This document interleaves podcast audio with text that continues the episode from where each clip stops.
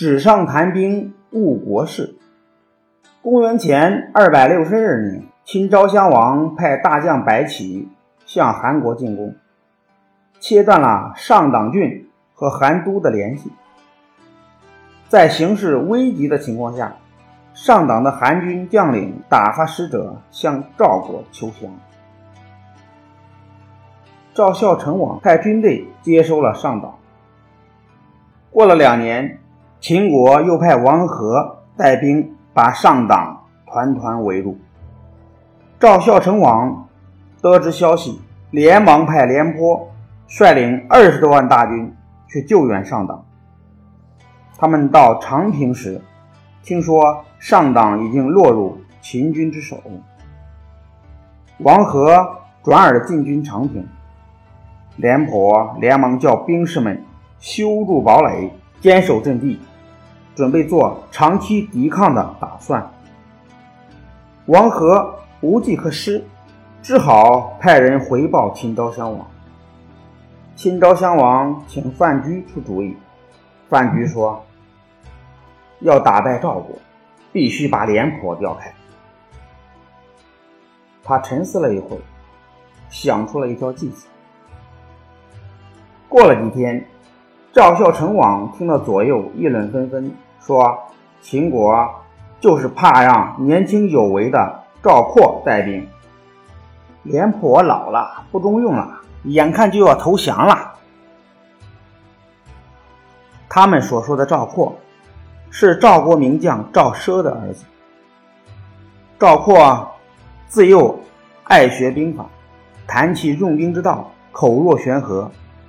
自以为天下无敌，不把任何人放在眼里。赵王轻信了左右的议论，叫人把赵括找来，问他能不能打败秦军。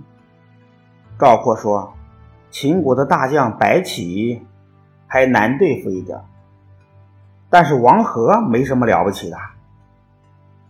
不过他是廉颇的对手。”要是换上我，打败他是轻而易举的事情。赵王听了很高兴，就拜赵括为大将，去接替廉颇。这个决定遭到了蔺相如的反对，可是赵王听不进去蔺相如的劝告。赵括的母亲也给赵王上了一道奏章，不赞成赵王派他儿子去换廉颇。赵王把他招来，问他是什么原因。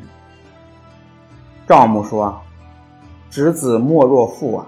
他父亲临终时再三嘱咐我说，赵括这孩子，把用兵打仗看作儿戏似的，派不上用场。将来大王不用他还好，如果用他为大将的话，只怕……”赵军要断送在他手里呀，所以，我来请求大王，千万别让他做大将。赵王说：“你不要管了，我已经决定了。”赵括替换廉颇的消息传到秦国，范雎知道自己的反间计已经成功了，就秘密的派白起。代替王和为上将军，去指挥秦军。白起一到长平，布置好埋伏，故意打了几个败仗。赵括不知是计，带兵拼命追击秦军。白起把赵军引进预先埋伏好的地区，把赵括的兵马围在当中。赵括无计可施。他想带兵向外突围，被秦军乱箭射死。四十万赵军全部葬送在纸上谈兵的主帅赵括的手里。